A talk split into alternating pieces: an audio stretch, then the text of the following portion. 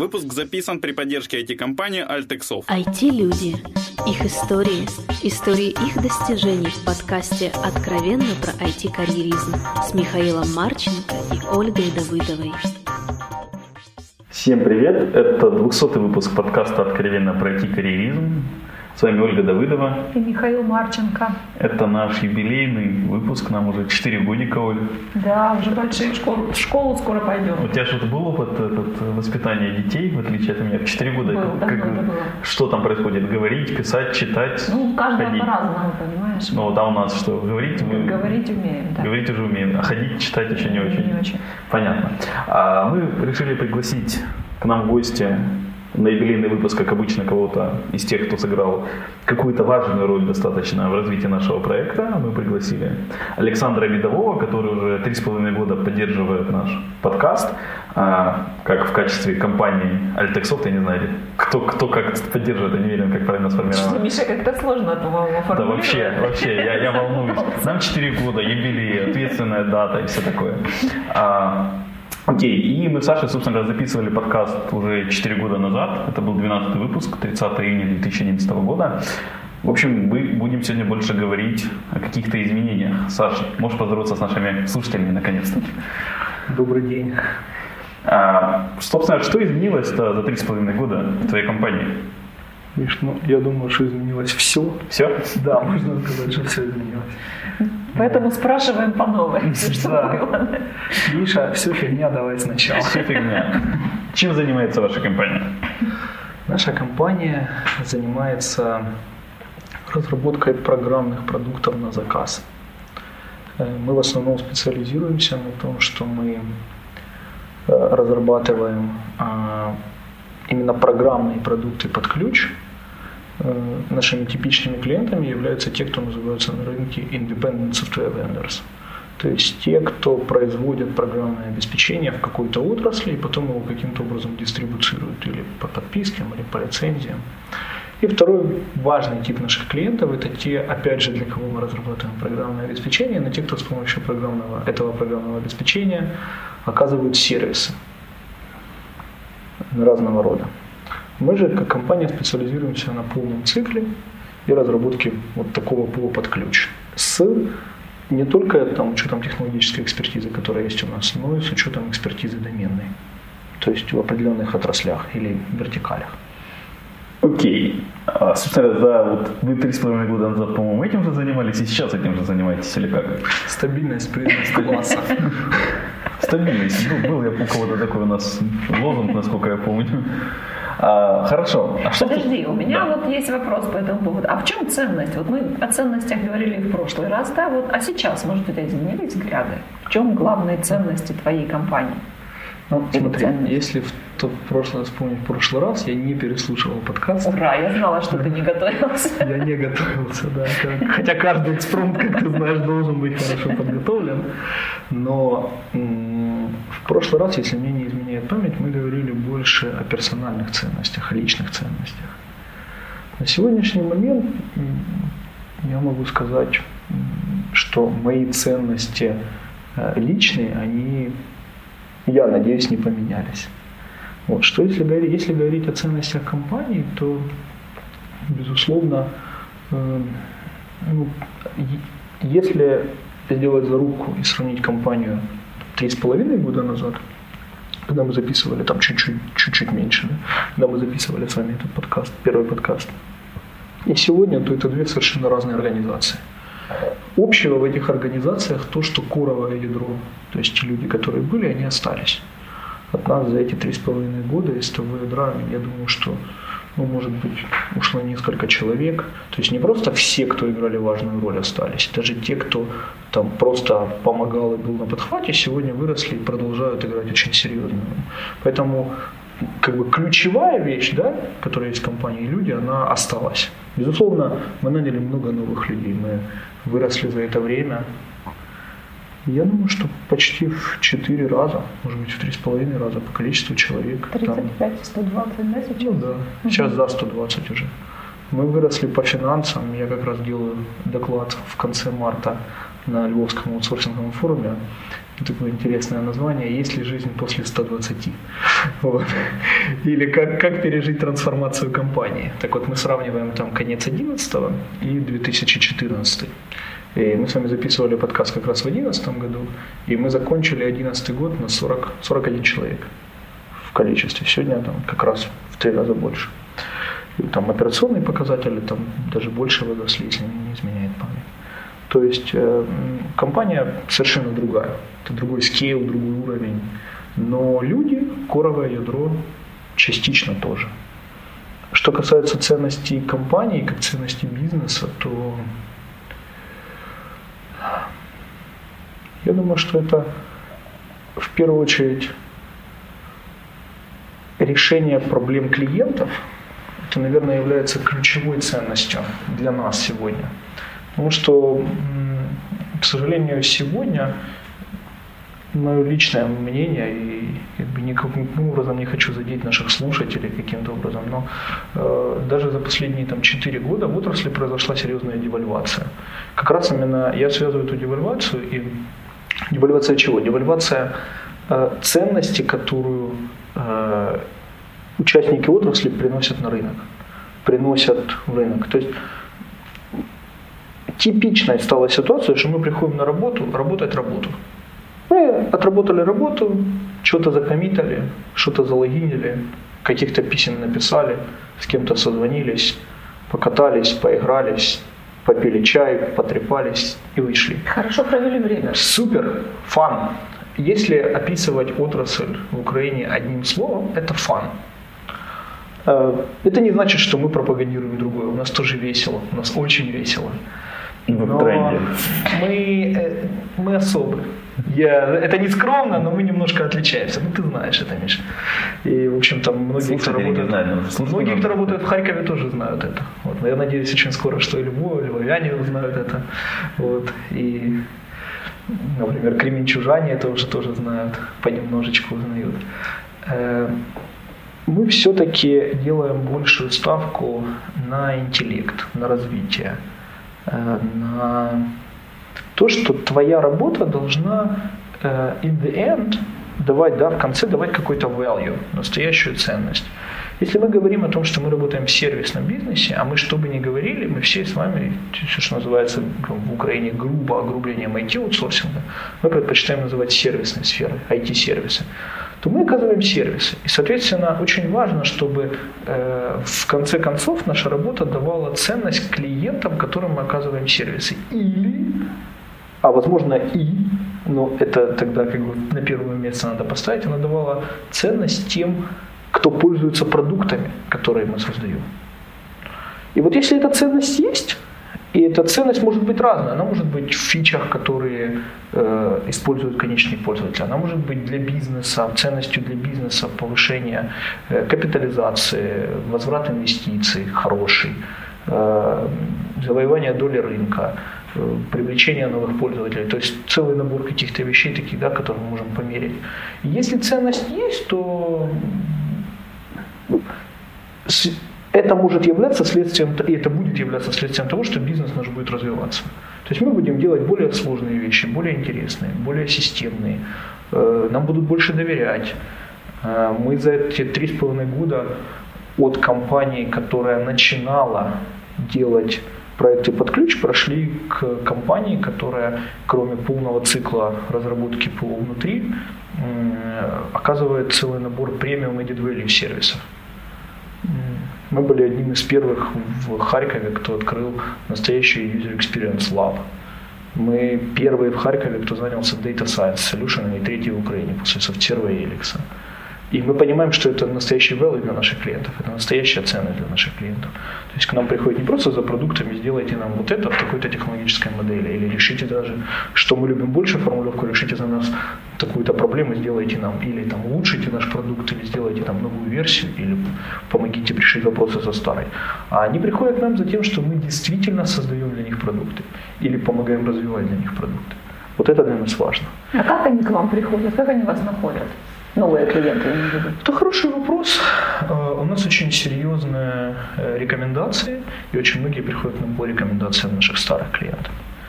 За последние полтора года мы открыли Э, два офиса в Штатах, два офиса продаж в Штатах. Один в Сиэтле, один в Сан-Диего. И мы пытаемся продавать оттуда. Все еще весомые крупные продажи держатся во многом на топ-менеджменте, на мне в частности, потому что я веду бизнес-девелопмент со стратегическими клиентами и курирую его. Как они приходят? Есть определенная репутация уже. Она небольшая, понимаете, мы же, средний скоп нашего проекта, например, отличается от среднего скопа тех, кто надул в колонке маркет-лидеры. Но не потому, что мы не можем делать такие проекты по экспертизе. Просто мы не ставим команды в 50, 100, 150, 200, 300 человек. Мы работаем в таком бизнесе, э, мы работаем нашими, с точки зрения размера, у нас очень средний сегмент клиентов. Для нас идеальным клиентом является тот, чей ревеню там между, грубо говоря, 25 и 500 миллионами долларов в год. Это значит, что реально и весь этот ревеню, большинство его делается или сервисами, получается, или из-за сервисов, которые оказывает компания, или из-за лицензий, которые они дистрибуцируют, или из-за комбинации того или иного. И, соответственно, это небольшие компании для штатовского рынка. Это всего лишь один крупный enterprise среди клиентов, которые торгуются на бирже. И мы попали в него совершенно случайно, потому что маленькую компанию, для которой мы разрабатывали продукт, купила Research and Development подразделение этой компании. За это время эта компания пережила еще одно крупное поглощение, и сейчас мы работаем уже с гигантом, там, с Giant, самой крупной компанией в отрасли.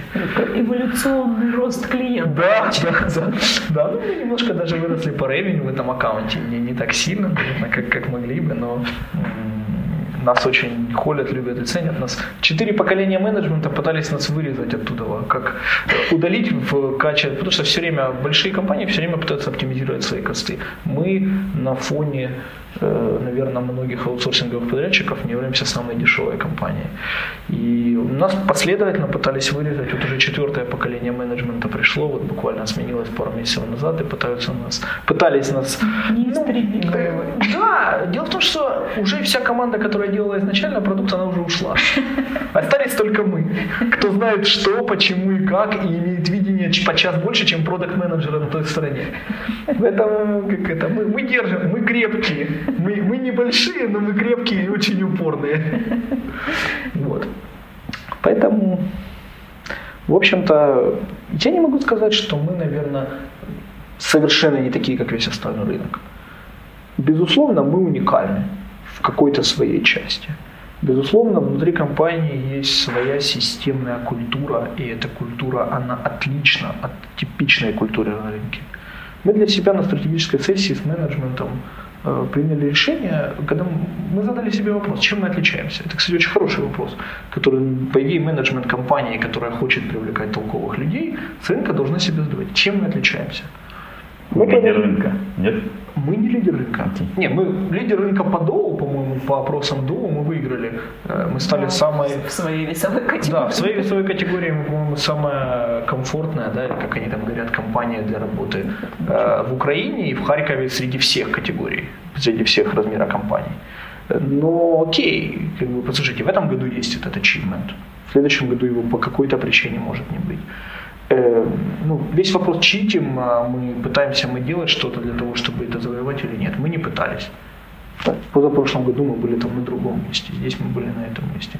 В следующем году посмотрим, жизнь покажет, где мы будем. Весь вопрос в внутренних ценностях, которые мы ретранслируем. И внутренняя ценность мы идентифицировали, когда я говорил о фане, это результат работы нашего, нашей аналитики, это результат нашей аналитики. Мы очень долго смотрели, что на рынке важно. И мы пришли к тому, что на рынке важен фан. Сегодня на рынке все, что касается большинства всего, что все пропагандируют фан. Что, приходите к нам, почему? У нас печеньки, у нас теннисные столы, у нас крутой офис, у нас HR раздеваются, там еще что-то происходит. Ну, разное, если Миша. Я ты, был, ты бы не уехал из Украины, да, если бы ты знал, что такое есть. Это после его уезда уже, да. А, это Началось, да. Ему не повезло. Я не, может быть, это как-то связано. Но не важно. На самом деле, э, мы понимаем, что это фан. Э, окей, у нас тоже весело. То есть на каком-то must-have уровне, да, это, это важно поддерживать, и нужно давать людям возможность расслабиться. Там, лаунж сделать, какие-то мероприятия там проводить, развлекательные. Очень круто и классно. Но чем мы отличаемся, чем мы уникальны? И мы пытаемся развивать и обучать своих людей. У нас внутри очень большая программа, которую мы в этом году системно финансируем. Наверное, ну, это вторая будет статья по бюджетным расходам, по инвестициям в нашем PNDL э, после инвестиций в sales и development. Это инвестиции в обучение своих людей, в интеллект, в их развитие, в персональное развитие. Это очень важно, когда ты даешь человеку персонально развиваться, когда ты показываешь ему трек, как ему идти, наверное, это какой-то, наверное, это makes sense. Э, по крайней мере, с нашей точки зрения, это будет важно для наших людей. И для тех людей, которых мы хотим привлечь. А мы не хотим привлечь тех, кому это не интересно. Это важно. То есть мы свою целевую аудиторию, мы знаем свою целевую аудиторию среди клиентов. Да, она как-то трансформируется, развивается. Мы точно так же знаем свою целевую аудиторию среди разработчиков или тестировщиков, или менеджеров. Да, она тоже развивается, тоже меняется, да, наверное, с ростом какого-то там скопа команды, может быть, какие-то другие требования дополнительные введем или расширим, наоборот. Но сегодня мы видим это и понимаем, что для нас сегодня это системно важно. Э, ретранслировать вот эту часть нашей культуры. Как получается точнее даже не так, какие принципы ты или вся команда закладывала для создания вот этого ядра, про которое ты упоминал, и что позволяет ему как бы за 4 года быть вместе, а я уверен, что если там есть талантливые, толковые люди, наверняка их пытались переманить, грубо говоря, там, теми же топами в соцсерф или еще куда-нибудь. Ну, я бы, наверное, так, знаешь, как, есть, два, есть два вида ответа. Если бы я консультировался со своим маркетинговым там, департаментом, наверное, бы они сказали, да, Миша, ты прав. Мы тяжело работали, мы писали стратегию, мы привлекали людей, мы думали, как сохранить их. Не, мы думали над всем этим, но, знаете, как маем, это еще маем. Mm-hmm. Еще раз. Мы достаточно сильно выросли за это время. Мы такая небольшая средняя компания, как я нас называю уже средняя, но еще небольшая. Вот. Э, во многом, все, во многом та команда, которая есть, она сложилась эволюционным путем. У нас нет какой-то системной стратегии по удержанию людей, которые для нас работали. Может быть, это хорошо, а может быть, плохо. Мы просто работаем с ними на персональном уровне. Мы пытаемся их слушать, мы пытаемся с ними общаться. Где-то меньше, где-то больше. И наверняка, если часть из них или все из них послушают этот подкаст, они скажут, ну слушай, наверное, здесь может быть чуть-чуть так, а здесь чуть-чуть так. Потому что я ретранслирую то, что вижу я как собственник компании и как лидер компании. Со своей стороны я понимаю, что мы нанимаем менеджеров со стороны. И за последние полтора года мы наняли несколько менеджеров, не только в delivery, вообще в менеджмент компании мы нанимаем менеджеров со стороны, мы растим своих. Но мы понимаем, что у нас очень серьезная техническая команда. Наша сила вот этой вот старого ядра, которая была три года назад, три с половиной года назад, это сила техническая, технологическая. Это сила такой очень серьезного maturity, seniority, такого правильного, очень эффективного бизнеса, эффективного delivery. Э, я бы не сказал, что это сила какого-то бизнеса. Из них выросли ребята, которые попали в менеджмент, но их не так много. Мы, я привлекаю, я за то, чтобы привлекать менеджмент со стороны потому что свежая кровь всегда нужна. Нужны люди, у которых есть какой-то опыт, нужны люди, у которых есть опыт э, делать что-то большее и на другом уровне, чем они делали до прихода у меня, ко мне. И для того, чтобы тянуться компании, ей нужны те, кто могут ее вытянуть. То есть я считаю, что должен быть микс. Микс тех, кто хочет вырасти, кто готов обучаться. Опять же, мы много инвестируем. В этом году мы заказали целый пакет программ в, ну, просто решили, как в виде эксперимента, в э, Киево-Могилянской бизнес-школе. Я будем отправлять, прямо подряд отправляем туда топов в Киево-Могилянку. На короткие это не курсы. техническое обучение. Конечно, конечно, это важно. Я вот хочу попробовать во Львове, открылась при э, Львив Бизнес School, открылся курс менеджмента, IT-менеджмента. Меня приглашали туда преподавателем. Я сказал, что очень далеко летать, к сожалению, но пообещал прислать туда ребят учиться. Я думаю, что это для нас one, one more step. То есть такой следующий, один из следующих шагов. И э, отвечая на твой вопрос, сегодняшний менеджмент команды, она небольшая, она микс тех, кто пришел и тех, кто вырос. Сегодняшнее коровое ядро технологических людей, это те люди, э, часть опять же пришла за эти три года, у меня есть несколько человек, которые действительно к нам пришли и пополнили нас, усилили нас, но весомая часть выросла. Я не знаю, почему они с нами. Я не могу тебе сказать, ну, спрашивать их. Вот, ну, Давай видимо, почему-то, почему-то, знаешь, как это? Видимо, потому же, почему мы выиграли Доу в конце прошлого года. Я не могу понять, почему. Я был, наверное, единственным из топов, кто не написал у себя на странице об этом. Вот, хотя я много пишу там э, в Фейсбуке, да, какие-то вещи, какие-то свои мысли. Почему? Потому что м- в этот раз мы сделали это. Посмотрим. Вот если в следующем, если в этом году сделаем, тогда, наверное, можно будет писать. Хорошо, давай тогда вернемся к тебе, о том, что точно можно поговорить с тобой, и именно с тобой. А что изменилось-то в твоей личной жизни за три с половиной года? Я родил двух детей. Ты жениться успел еще за это время, по-моему. Я женился до этого. Да? Да, я женился в 2010 году. Да? А, окей. Я женился, у меня появилось двое детей, мальчик и девочка. А Когда мы выпустили первый подкаст? 30 июня 2011 года. Да, вот мальчик мой родился 23 июня, но записывали мы подкаст раньше, то есть его еще не было. Вот, а девочка родилась э, в сентябре. В сентябре 13 года. Да. Что еще изменилось? Это как-то вот повлияло на твой ритм жизни, на твои приоритеты, ценности? Безусловно, Миш, безусловно. Э, Ну, во-первых, ты понимаешь, что есть люди, для которых тебе есть, э, для которых тебе стоит жить. Это очень важно. Все еще, будучи предпринимателем, все еще, понятно, важно иметь какую-то далекую цель, которая где-то размыта на горизонте, и бежать, ползти, плыть, не знаю, что угодно делать, но ее, знаешь, хоть лежать в эту в сторону этой цели. Вот, это, конечно, важно. Но когда у тебя появляются дети, когда развиваются твои взаимоотношения в семье, то ты понимаешь, что есть целый пласт, который, который вообще as a side от того, что ты делаешь. И я, например, для себя принял решение, вот у меня много за- зарубежных командировок в последнее время, и я думаю, что в следующие там, лет 5-7 будет еще больше. Вот мы приняли для себя решение, везде, где возможно, мы будем летать семьей. Потому что там, 3-4 месяца в году нужно проводить out of Ukraine. Соответственно, есть выбор проводить их, э, есть выбор ставить под удар отношения, взаимоотношения в семье, есть выбор платить за это да, какими-то деньгами, может быть, даже не маленькими, но находиться вместе. Плюс я хочу, чтобы дети выросли гражданами мира. Я очень хочу, чтобы у них не было совка, ограниченности и понимания того, что э, Европа, Америка или там страны, или неважно, даже страны не золотого миллиарда, в которые мы попадаем, они чужое и плохое.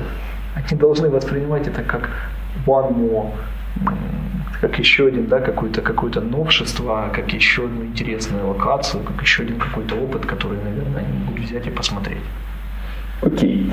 Оля поправила мой сформированный вопрос на более корректный. А как изменились твои функции в компании за вот это время?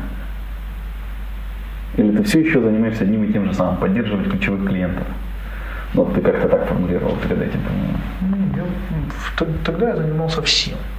Всем. Я управлял деливери, я управлял селзом, я управлял финансами, я управлял операциями, я нанимал людей, сам всех. Ну, Тогда я делал все. И это правильно, потому что на том скейле, в том скейле предприниматель, если он хочет быть успешным, он должен быть мультидисциплинарным. Как, в принципе, и всегда предприниматель должен быть мультидисциплинарным. Но тогда это был такой early stage, более. Сегодня э, у меня есть целая команда, и я по-прежнему нанимаю людей, ну, ключевых. Я по-прежнему действительно управляю взаимоотношениями с ключевыми клиентами. И по-прежнему даже операционно руковожу селзом и бизнес-девелопментом, который и в Украине, и за рубежом, но м, для меня челлендж этого года как раз э, проинтегрировать в команду человека, который мог бы операционные вещи управлять, управлять этими операционными вещами. Я не занимаюсь финансами, я анализирую их, но я не занимаюсь финансами операционно. Я почти не занимаюсь э, операционной работой. Мы выстраиваем сейчас вертикально, есть человек, который подхватил это. Я практически не занимаюсь операционным управлением delivery. Я скорее осуществляю координацию разных delivery менеджеров. Мы перестроили корпоративную структуру, у нас 4 delivery юнита внутри очень маленьких, там буквально на несколько человек, но таких более-менее выделенных, отдельных, э, консалтингового типа до очень большого там юнита за 60 человек размером. То есть я не занимаюсь тем, что внутри, но я занимаюсь тем, что мы развиваем бизнес этот вместе, как бизнес-направление. Если коротко, то я отвечаю, буду отвечать за стратегию, я буду отвечать однозначно за какие-то ключевые продажи и взаимоотношения по-прежнему с какими-то ключевыми клиентами, но на уровне C-level. И я думаю, что я буду отвечать за такой high-level decision making in terms of uh, financial, financial analysis. То есть основываясь на финансовых показателях компании, э, какие-то системы, какие-то high-level, но тактические решения, которые нужно сделать, там, будут влиять в краткосрочной или среднесрочной 3-6 месяцев перспективе. Я думаю так. Окей. Помню, у тебя когда-то был план на специализацию компании, как что-то меняло в конкретных вертикальных доменах. Как с этим продвигаются ваши успехи? Э, мы сделали здесь набор шагов. Э, я бы сказал, что часть наших новых клиентов появляется вследствие нашей, э, нашего опыта в определенных вертикалях. Мы используем это в продажах. Более того, мы видим, что маржинальность этих проектов системно выше, чем маржинальность тех проектов, которые мы берем как просто сервисный бизнес. Мы на сегодняшний день в контексте наших больших планов по росту мы для себя приняли решение не ограничивать своих э, новых, своих новых клиентов только теми отраслями, в которых мы имеем экспертизу. Иными словами, мы так немножко конформистски отнеслись к этому, к если нам интересен сам по себе проект, и мы хотим получить экспертизу в той отрасли, в которой у нас нет, мы готовы взять этот проект и разбираться. А бывает такое, что отказываетесь брать проект? Бывает, бывает, конечно разные вещи. Нет людей технологически стоят долго ставить. Не совсем... Самая частая причина отказа на, с нашей стороны – это, наверное, модель, по которой клиенты привыкли работать. Мы редко очень сейчас берем проекты те, где от нас требуется просто людей дать. Это не значит, что это блогер. На 100%, наверное, в каких-то определенных вещах мы были бы готовы на это пойти, иногда даже идем. Но это не совсем наш бизнес. Это не консалтинговый бизнес. Мы растим на сегодня технологическую и э, технологическую консалтинговую компанию с ярко выраженной вертик, экспертизой в вертикалях. Вот это то, что мы растим. И если мы говорим о технологической консалтинговой компании, то стаффинг здесь это, возможно, хороший этап для перевода в консалтинг клиента. Если мы видим такой opportunity, тогда это для нас имеет смысл. Если же мы не видим такой opportunity, то, наверное, это должны быть какие-то очень хорошие условия, очень интересные для нас. Ну, будем смотреть. Окей, вы открылись уже еще в двух городах минимум Украины. Ну вот когда мы писались, вы же только в Харькове были, Не, Мы были еще в Северодонецке. У нас был небольшой офис в Северодонецке, да, это Луганская область. Нынче даже столица. Окей, и что у вас... Как открытие новых офисов э, повлияло на структуру, на взаимоотношения внутри компании? И, собственно, зачем вы открывали? Повлияло ли вообще? На сегодняшний день у нас три офиса в Украине. Это Кременчуг и Львов. Ребята из Северодонецка в конце прошлого года мы финально забрали и расформировали офис, который был там. Оставили буквально два человека, которые по семейным обстоятельствам не смогли приехать, но они по-прежнему работают на нас. Все остальные в Харькове. Мы открыли офис в Кременчуге несколько лет назад, по-моему, года два с половиной. Да, по-моему, два с половиной года. Э, это было связано с тем, что ну, совершенно опять же, как и в Северодонецке, мы случайно туда попали. Скорее. И мы там как раз открыли обучающий проект. Э, у нас там свой, э, своя лаборатория, свои курсы, свое обучение. Пробуем, экспериментируем. Там, набиваем кучу шишек. Да, как мы когда-то разговаривали с одним из топ-менеджеров софтсерва, он говорил, что они очень долго шли к своему университету. И на самом деле это сегодня университет. А, когда, а за, за это время они набили множество шишек. Вот это наши шишки, которые мы набиваем сегодня. Ну, уже, в принципе, они, могу сказать, шишки. Уже очень много толковых ребят. сегодня есть. Во Львове мы открылись планово в прошлом году. В нашей стратегии было открытие офиса во Львове. Мы немножко единственное, в связи с событиями в Харькове сдвинули чуть раньше открытие этого офиса. И пока он активно не растет, но мы хотим нанимать людей во Львове. И мы сегодня являемся спонсорами многих мероприятий там. Мы сами будем проводить э, некоторые мероприятия, мы помогаем многим людям там проводить какие-то айтишные вещи. Мы пытаемся встроиться в комьюнити. Мы проинтегрировались, мы стали членами местного IT-кластера. Собственно, это для меня было таким серьезным э, шагом, который подвинул на открытие Харьковского IT-кластера. Я открою вам здесь секрет. На этой неделе были подписаны документы первыми шестью компаниями о создании Харьковского айтишного кластера. И уже сегодня идут переговоры о том, чтобы порядка 25-30 компаний присоединились к этому IT-кластеру в следующие 3-4 месяца. Вот. То есть э, то, что я увидел во Львове, то, что делает IT-кластер во Львове, это очень впечатляет. И хочется, чтобы наш город, который по своему потенциалу, с моей точки зрения, сильнее и больше, чем Львов, он... Э, то есть, когда мы говорим об IT в Украине, сегодня всплывает, для большинства клиентов всплывает Львов, затем Киев, как destination. Когда мы говорим о какой лучший IT-город в Украине, большинство разработчиков обычно говорят Львов или Одесса. Ну, потому что Одесса возле моря, а Львов просто сам, ну, потому что Львов. Так вот, наша задача, мы видим свои миссии, миссии эти кластера, построить Харьков и развить Харьков как IT-destination. Поэтому мы, мы одни из сооснователей, и меня даже избрали председателем наблюдательного совета пока на временной основе, пока мы там не запустим все это дело. То есть для нас это важный кейс. Для нас, это, для нас выход во Львов это важный кейс культурный. То, что я увидел во Львове, те взаимоотношения между компаниями, между собственниками в комьюнити, они кардинально отличаются от того, что есть в Харькове. Я не могу сказать в лучшую или в худшую сторону, они, знаете, другие. И э, многие вещи стоит у них взять. Стоит научиться, стоит взять то, как они договариваются, то, как они взаимодействуют, то, как они работают друг с другом.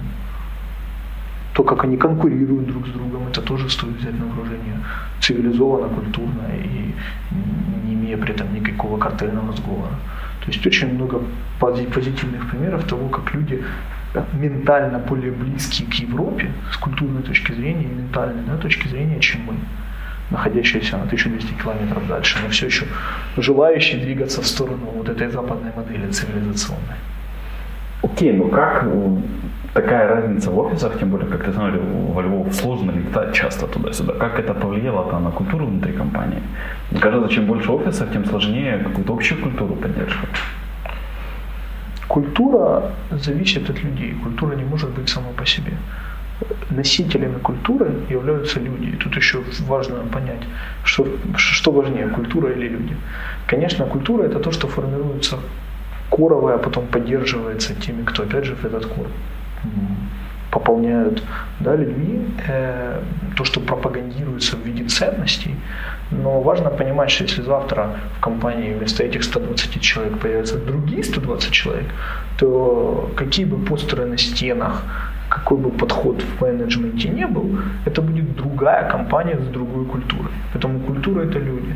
На сегодняшний день центральным офисом является Харьковский офис, и культура идет отсюда. При этом я уверен, что с ростом львовского офиса, например, там будет своя какая-то часть, своя культура. Мы надеемся, что базовые ценности будут те же. Мы будем делать все, чтобы поддерживать это. Мы однозначно будем давать возможность или временно перевозить туда людей из Харькова. Точно так же, как мы делаем сегодня. Там, постоянно у нас программа обмена, у нас забюджетирована системная программа обмена на каждый месяц. То есть мы между офисами все время делаем exchange. Вы к нам сюда на недельку, мы к вам туда на недельку, вы к нам сюда. На... И вот это постоянная такая тусня, которая не прекращается. На это а системно забюджетированные отдельные средства, и это нормально.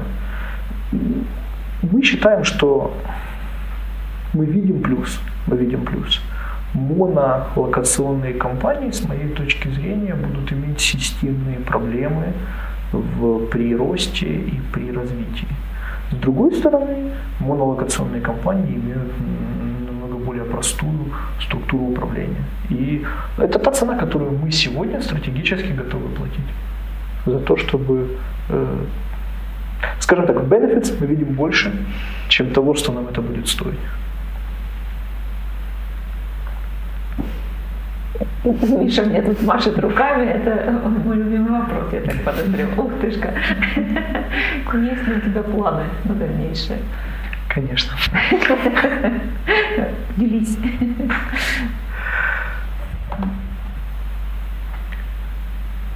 Если говорить о планах компании, то мы хотим двигаться в свое видение, в то видение, которое мы себе сформулировали несколько лет назад, которое мы апдейтим, да, так итерационно понемногу, оно немножко, с одной стороны, каждый раз становится более крупным и весомым, с другой стороны, немножко более детальным и четким, потому что мы приближаемся, делаем какие-то шаги.